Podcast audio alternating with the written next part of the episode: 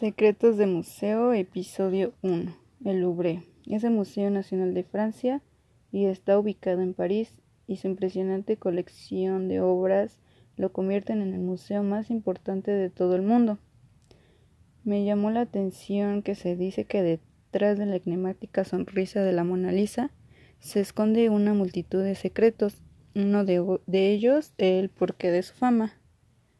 Me sorprendió muchísimo que en 1911 haya desaparecido, ya que fue el mayor robo de la historia, siendo que en esa época no era tan famosa como lo es ahora.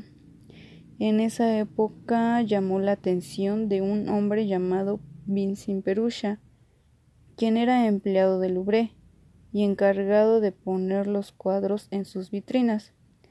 Él solo quería devolver una obra a Italia y la que escogió fue la de la Mona Lisa. Por eso planeó todo este robo.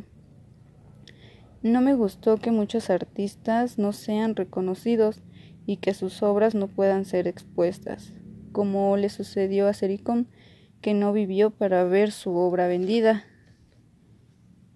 Un nuevo conocimiento que aprendí es saber los cuadros de otra manera, ya que los artistas nos cuentan sus grandes historias a través de ellos.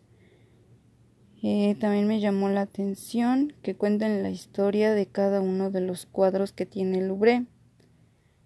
Eh, otro conocimiento que aprendí también fue sobre todo que si sabemos escuchar y observar dentro de un museo, podemos obtener grandes conocimientos.